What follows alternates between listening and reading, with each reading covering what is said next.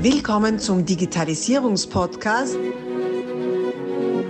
Digitalisierung ist für dich mit Markus Reitzhammer.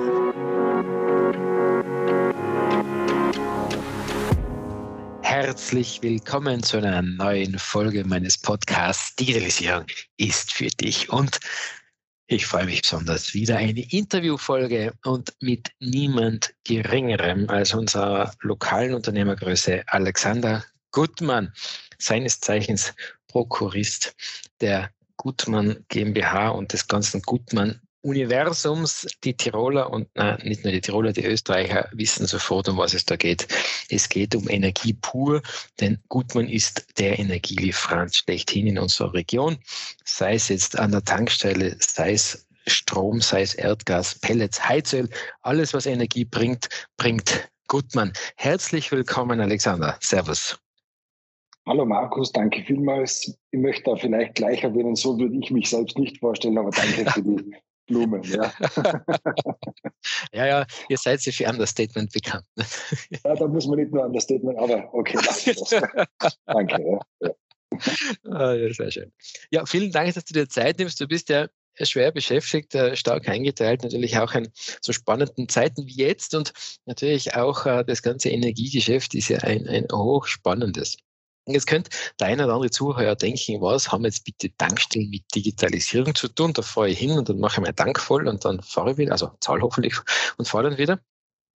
Aus eigener Erfahrung, nachdem ich euch jetzt doch ja schon über Jahrzehnte sehr intensiv begleiten darf, weiß ich aber, ihr seid wirkliche äh, wirkliche Early Adopters. Ihr seid eine der ersten in ganz Europa gewesen, die Multimedia-Zapfsäulen aufgestellt haben und seid mit eurem Kartenverbund in über 100 Filialen, ja, sagen wir, bin ich richtig, über 100 Filialen kann man über euer Kartensystem bezahlen.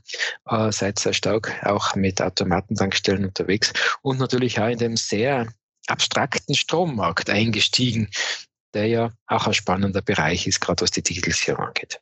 Aber was rede ich? Alexander, was ist denn für dich die Digitalisierung? Im ersten Moment oder auf den ersten Blick würde mal sagen, eine Notwendigkeit, die man braucht, um zu existieren heutzutage. Wenn man sich dann aber mit dem Thema auseinandersetzt, beziehungsweise die auch die Möglichkeiten sieht, die einem sich da bieten, dann ist es ähm, weit mehr. Es ist eigentlich eine fantastische Möglichkeit, erstens einmal ähm, Kundenservice zu bieten, zweitens natürlich auch interne Prozesse zu verbessern und drittens, und das ist äh, vermutlich auch einer der wichtigeren Punkte, sich von äh, etablierter, ich sage jetzt einfach mal, starrer Konkurrenz abzuheben. Mhm. Wesentlich. Mhm. Äh, das ist, äh, das ist, eine starke Aussage, die starre Konkurrenz. Ja, ja nein, eben das. ihr, ihr seid ja, ihr seid ja äh, doch inzwischen eine Größe und dennoch regional und äh, agil unterwegs. Nicht? Wenn wir jetzt so äh, schauen, wo dann, was sonst so am Markt ist, sind das großteils eher diese größeren Konzerne, die da herum sind, oder? Ist das, stimmt dieser Eindruck? Bedingt. Also es kommt ein bisschen darauf an, welche Sparte man sieht. Im Tankstellenbereich haben wir auch sehr viel äh, private Konkurrenz. Ich sage noch Konkurrenz und nicht Marktbegleiter oder was auch immer. ähm, aber natürlich großteils schon ähm, Konkurrenz, äh, äh, Verzeihung, ähm, Konzern. Äh, Tankstellen, die natürlich ganz anderes denken und auch andere Kraft haben, ist keine Frage. Im Strombereich schaut es wieder ganz anders aus. Da hat man eigentlich nur große, teils äh, aus dem ehemaligen Monopolmarkt ähm, stammende Unternehmen, natürlich auch äh, privatwirtschaftlich orientierte, aber die spürt man eigentlich nicht in dem Ausmaß. Dann im Pelletsbereich ist es auch wieder ein bisschen anders. Also je nach Geschäftsfeld müssen wir uns da jetzt mal genau überlegen, was das Gegenüber ist und wo da die Herausforderungen liegen. Ja. Mhm, mhm. Ihr seid ja, wie wir schon gesagt haben, ja sehr umfassend in den kompletten Energiemarkt rein äh, gegangen. Also Tankstellen, Heizöl, so das, äh, wofür man euch gekannt hat, schon über Jahrzehnte hinweg. Seit 1960 seid ihr unterwegs schon. Ähm, Erdgas kommt dazu, das klingt jetzt noch neuliegend, nicht? Ähm, Pellets, das ist schon vielleicht ein bisschen exotisch und jetzt Strom. Und wenn, dann macht es gleich gescheit. Ich habe ja da einen riesen Pelletspeicher hingestellt, beziehungsweise adaptiert in Hall. Äh, wenn ich mich nicht täusche, sitzt du auch äh, am, am in der Krone dieses Speichers, oder? Weit über Hall, wenn ich mich nicht täusche, im Hintergrund. ähm, hast dein Büro gut gewählt. Äh, was hat euch dazu bewogen, so sehr in die Breite zu gehen und diesen Energiemix anzubieten? Naja, die Zeiten sind durchaus fordernd in unserer Branche. Wir kennen alle die Großwetterlage, die ja durchaus einen, eine Abkehr von fossilen Treib- und Brennstoff äh, verlangt, äh, was grundsätzlich natürlich im ersten Moment für uns eine schwer zu schluckende Pille ist, aber zum, im nächsten Moment natürlich äh, die Chance auch bietet, sich zu diversifizieren. Wir müssen uns jetzt breit aufstellen. aufstellen. Es weiß vermutlich niemand, äh, wo wirklich die Reise hingehen wird. Wir glauben fest daran, es wird nicht die eine Technologie sein, im Gegensatz zur momentan politisch kommunizierten Meinung. Ähm, und das versuchen wir natürlich auch in unserer Strategie und in unserem täglichen Tun abzubilden. Deshalb gibt es eben Pellets. Also wir waren, was ich weiß, die ersten privaten Ölhändler, die sich auch am Pellets-LKW angeschafft haben im Jahr 2009. Dann natürlich auch der Schritt in den Erdgasmarkt. Da hat man den liberalisierten Markt ähm, 2014 genutzt, drei Jahre später oder vier Jahre später Strom. Das sind alles eigentlich nur Möglichkeiten, den vermutlich früher oder später sinkenden Markt an Heizöl oder etablierten Geschäft von uns zu kompensieren. Und natürlich sieht man auch Wachstumspotenzial, gerade was ich, Wärmepumpen, Elektromobilität etc. Das sind alles Themen, die sehr, sehr auf den Strommarkt gehen zum Beispiel. Andererseits, gerade in Tirol, die Topografie äh, wird es nicht möglich machen, dass alles leitungsgebunden äh, funktionieren wird. Deshalb wird es auch Hochtemperatursysteme wie die Pelletsheizung brauchen. Wir glauben aber auch an, äh, ganz fest sogar an synthetische Treibstoffe, die theoretisch auch Brennstoffe sein könnten. Also da gibt es eine ganz eine große Vielfalt auf diesem Markt, das natürlich sehr aufwendig ist äh, für uns. Das ist ja als Privatunternehmen äh, durchaus sportlich, würde ich mal sagen. Gerade das von dir erwähnte Pelletslager, also der Pelletspeicher ist der größte in Österreich ähm, aktuell. Das ist äh, für uns eine Rieseninvestition, die sich über Jahrzehnte wahrscheinlich erst amortisieren wird. Also ich fahre regelmäßig mit meinem Sohn vorbei, um, um ihm zu zeigen, dass auch er das noch ausbaden muss. Aber das gehört halt dazu bei uns. Ja. ja. Äh, also als Familienvater finde ich es jetzt besonders amüsant, äh, dass er das noch ja, ausbauen darf. Diese, diese Familienbetrieb ist ja das so nett. Früher hat man einen Apfelbaum gepflanzt, damit die Kinder dann davon ernten dürfen. Ihr baut halt einen Pelletspeicher in der Hoffnung, ja, dass die Kinder was davon haben. ja, nicht nur davon haben, aber also das sind schon, wir denken halt sehr langfristig.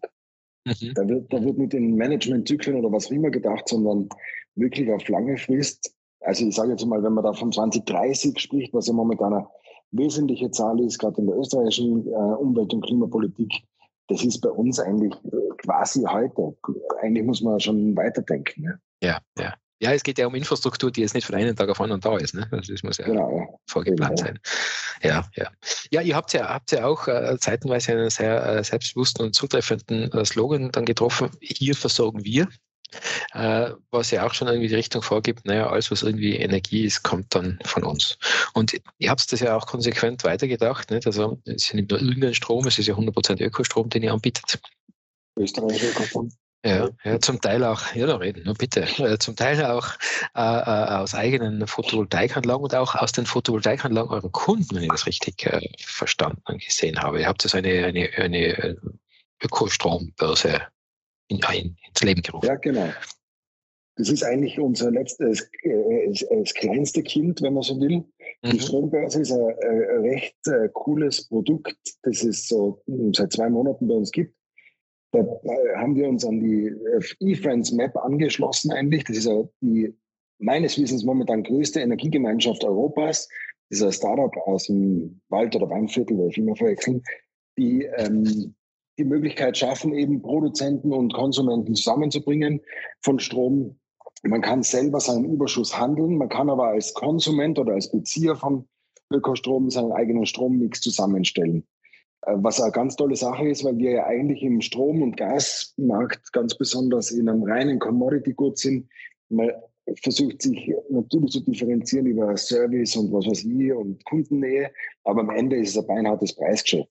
Und mit der Strombörse glauben wir es zu schaffen oder zumindest die Möglichkeit zu bieten, den Strom äh, greifbarer zu machen. Es wird ein emotionaleres Produkt. Ich kann mir überlegen, äh, beziehe den Strom jetzt von der Photovoltaikanlage, die ich aus meinem Fenster sehe, weil ich weiß, dass der auch bei der Strombörse ist und dann suche ich mir für die Nachtstunden noch ein Wasserkraftwerk aus dem Oberland. Also das kann ich wirklich selber zusammenstellen, kann die Preise verhandeln, auch mit den Einspeisern und so wird es dann schon ein erlebbares und spannenderes Produkt als nur so aus der Steckdose und der Föhn funktioniert auch.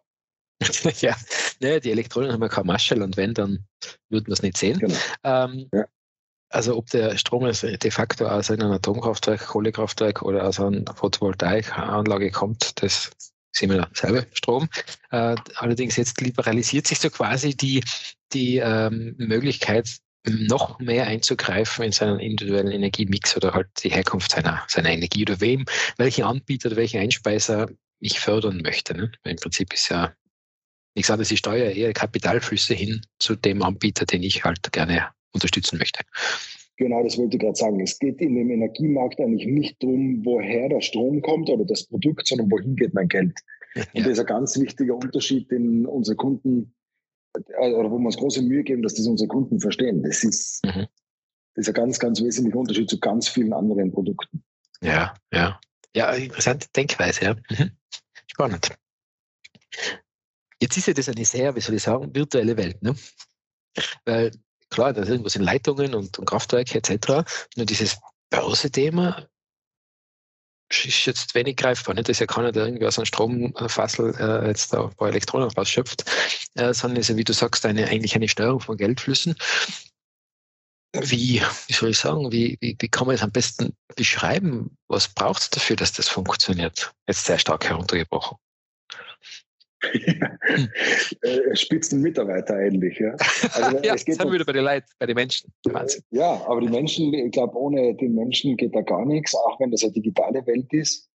Ähm, am Ende ist es eine, eine intellektuelle Arbeit von vielen Leuten, die das schaffen, das System so aufzubauen. Das ist natürlich Programmierarbeit und also das, das ist weit außerhalb meiner Kompetenz oder meiner Vorstellungskraft, was da alles passiert. Aber eigentlich ist nichts anderes als ähm, auf die Rolle gesagt viel Hirnschmalz.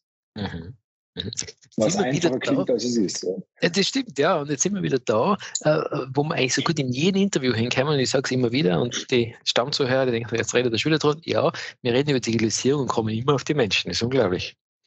Und, was ja absurd klingt im ersten Moment. Was im ersten Moment absurd ist, so. ist, genau, weil man unterstellt ja. die Digitalisierung, dass sie gegen Menschen ist, beziehungsweise Arbeitsplätze vernichtet etc. Im Gegenteil. Also man es verändert die Arbeitsplätze und, und schafft äh, äh, Arbeitsplätze, wo man Hirnschmalz, also wie nennt man das jetzt auf Hochdeutsch, Intelligenz, äh, braucht, äh, Kreativität braucht, um, um Lösungen äh, zustande zu bringen. Und das, das, das kann man auch nicht zu, zu wenig oft sagen. Es braucht nicht nur Technik und Techniker und Programmierer, sondern es braucht auch kreative Menschen, denen es dann gelingt, diese Komplexität wieder herunterzubringen, dass es auch für allgemeingültig verständlich wird und auch allgemein, äh, allgemein bedienbar wird. Weil ähm, wissen wir ja selber nicht, die ersten technischen Geräte, ihr seid ja oft sehr früh dabei, sind ja etwas, ähm, wie soll ich sagen, hakelig in der Bedienung, äh, wenn sie direkt äh, von, von den Entwicklern kommen. Braucht es dann wieder Leute, die, die da ein bisschen weiterdenken und sich überlegen, wie kann man denn das bedienbar machen, sodass ein, ein Mensch, der einfach nur das Ding nutzen will und nicht äh, vorher halbjahr studieren, äh, einfach intuitiv damit umgehen kann. Und äh, da entstehen ganz neue Betätigungsfelder und sehr kreative Betätigungsfelder. Wahnsinn. Ja gut, jetzt natürlich ist ja das auch spannend, dass ihr als als Filialnetzbetreiber, und ihr habt ja selber sehr, sehr, sehr, sehr viele äh, Filialen, auch in einer interessanten Zeit seid, wo sich diese Tankstelle schon mehrmals jetzt gewandelt hat. So. Mhm. Einerseits hin vom reinen äh, Sprit rein, Geld hin, wieder weg. Äh, das auf der einen Seite ja mit der Automatentankstelle auf die Spitze getrieben wird und auf der anderen Seite auch der Ausbau immer mehr zum Nahversorger, wo es halt nicht nur Treibstoff gibt, sondern man halt dann gleich mal den, den kleinen Abendeinkauf mitmacht oder zum Teil den großen Wocheneinkauf, wenn man was vergessen hat. Und da scheint mir, war sie ja auch äh, sehr früh dabei. Ich denke, der Tankstelle in Oberland, äh, die ja mit na, Aufschneiden von Wurst und Käse und allem dabei war, äh, wo man sich vorkommen ist, jetzt in so einem kleinen Dorfladele und kann halt da zufällig auch Treibstoff holen. Ist merkt ihr da in den letzten Jahren auch eine Veränderung der Anforderungen eurer Kunden, auch äh, aufgrund der anderen Topografie, vielleicht auch des anderen Konsumentenverhaltens und äh, auch auf der, auf der neuen Sozialisierung der Menschen, mehr Online-Kommunikation etc.? Ja, das kommt jetzt ein bisschen darauf an, in welcher Frist man das sieht. Gerade wenn man die letzten eineinhalb, zwei Jahre hernimmt, haben wir schon äh, viel gelernt, auch wie Personen Tankstellen oder ja, ja am Ende sind es Tankstellen wahrnehmen. Natürlich gibt es da einen großen äh, Shift. Früher hat man an der Tankstelle noch die Zündkerze und die Glühbirne kaufen können. Das, meines Wissens haben wir das gar nicht mehr im Shop. Also vielleicht da und dort noch in ganz Spezialstandorten, ähm, ähm aber äh, eigentlich hat sich das fundamental verändert. Ja, da fahre ich wirklich, wie du sagst, hin. Da, also es gibt Beispiele, in Form zum Beispiel gibt es regelmäßig eine Dame, die kommt, dann muss der Tankwart ihr den Korb tragen durch den Shop und dann geht die einkaufen. Ja. Das ist ja eigentlich. Personal ähm, Shopping auf der Tankstelle. Das ist ja, schlecht, aber das ist super. Die kann da vor der Tür stehen bleiben, kurze Wege und so weiter. Es gibt Vorteile. Ja, ja. ja. Und natürlich uns ist das auch wichtig, wenn man da am Supermarktmarke draufschreibt, dann muss es auch tatsächlich das drinnen einhalten. Das, äh, man will da nicht mit irgendeiner Marke werben und dann drinnen das Versprechen nicht erfüllen. Das machen wir auch tatsächlich. Also wie die Preispolitik und auch die Sortimentspolitik. Ich habe jetzt am Anfang nie verstanden, warum es bei uns bei so beschränkten Flächen drei oder vier verschiedene Zahnpasta-Sorten gibt. Eine reicht wohl. Aber nein, das ist der Unterschied zwischen einem Notkauf, einem ähm, Verlegenheitskauf und wirklich dem Wissen, man geht dorthin und kann einkaufen. Und bis auf die große ähm, äh, frische Theke äh, erfüllen wir das, glaube ich, auch. Also ich bin eigentlich selber natürlich auch Kunde von uns und man kommt, wenn man zusätzlich noch einen Metzger und so einen Bäcker, wobei Bäcker braucht man auf der einen Seite, Metzger und Gemüsehändler hat, dann funktioniert das. Und das ist schon eine spannende Sache. Gleichzeitig aber haben wir zum Beispiel geglaubt, im ersten harten Lockdown, Anfang oder also im März 2009, ja, ich bin jetzt das letzte Jahr, 2020. 2020 alles, ja. Mhm, mhm. Da haben wir geglaubt, das wird jetzt die Stunde für unsere Shops, weil man eben hinfahren kann, kurze Wege, schnell, man muss nicht durch x Gänge und so weiter, hat sich überhaupt nicht bewahrheitet. Also am Anfang war es wirklich so, auf der Tankstelle ist nichts los und im Shop auch nicht. Also man sieht die, die, die, die ähm, unterschiedlichen Disziplinen auf dem Standort befruchten sich gegenseitig beziehungsweise hängen voneinander ab. Also die Rückgänge im Shop waren ähnlich wie die in den, äh, bei, der Zapfsäule. War interessant. Aber natürlich im Nachhinein ist man damals einmal in der Woche einkaufen gegangen und zwar zu einem Ort, wo ich alles bekomme wahrscheinlich. Ja, das, das muss man dann auch ein bisschen relativieren. Danach ist dann äh, durch, äh, hat sich das Blatt komplett gewendet. Da, da war ja dann ja, eine verrückte Zeit natürlich. Aber jedenfalls, um deine Frage zu beantworten, bin ich mir sicher, dass der Wandel oder die Wahrnehmung von Tankstellen sich ganz stark verändert hat. Das ist auch oft in, in Dörfern mittlerweile die einzige Möglichkeit, dann frisch gemachten Kaffee oder ein kleines Bier zu sich zu nehmen. Äh, Wirtshaussterben und so weiter, weil wir kennen die Themen ja alle. Also die, die, die nehmen schon ganz interessante Rollen ein, auch solche Tankstellen.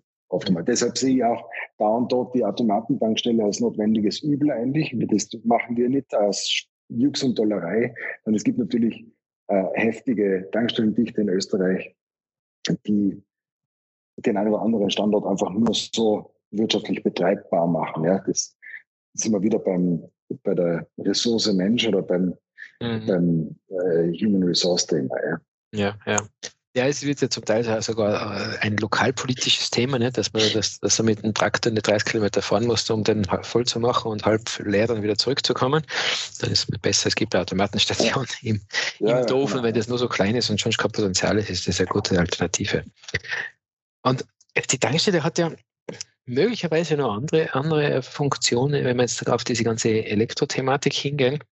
Und zwar die Elektromobilität, wo ihr ja auch aktiv seid, äh, mit einer eigenen Tochtergesellschaft, wo es um E-Tank, nehmen wir es mal Tankstellen geht, Ladesäulen, Ladekonzept geht. Mhm. weil, wie man allgemein weiß, dauert es ein bisschen länger, als wenn man nur 100 Liter in, den Tank reinlässt. Dann ist es natürlich von Vorteil, wenn man da schon wartet, dass man dann die Zeit auch irgendwie nutzen kann. Sei es jetzt, äh, damit man sein Gerät aufklappen, also sein Notebook oder Tablet aufklappen kann und was tun, oder um eine Pause zu machen. Ähm, merkt ihr da auch schon gewisse Tendenzen, wie die Kunden das nutzen? Ja, merken wir schon. Wobei man da jetzt ähm, ehrlich sein musste, wir sind da äh, 2017 einmal gestartet, waren sehr früh dran, waren dann im Aufbau und eigentlich seit zwei Jahren haben wir wirklich ernstzunehmende oder, äh, oder wirkliche Schnelllademöglichkeiten an unseren Stationen punktuell. Das ist natürlich weiter massiv ähm, Ausbau oder Aufbauarbeit zu leisten. So viele Inhalte. Wir stoppen hier kurz und teilen dieses Interview auf mehrere Teile auf. Folge unserem Kanal, abonniere ihn, um auch den nächsten Teil nicht zu verpassen. Abonnier doch gleich unseren Podcast und vergiss nicht, eine 5-Sterne-Bewertung zu hinterlassen. Bis dann, wenn es wieder heißt, Digitalisierung ist für dich mit Markus Reitzhammer.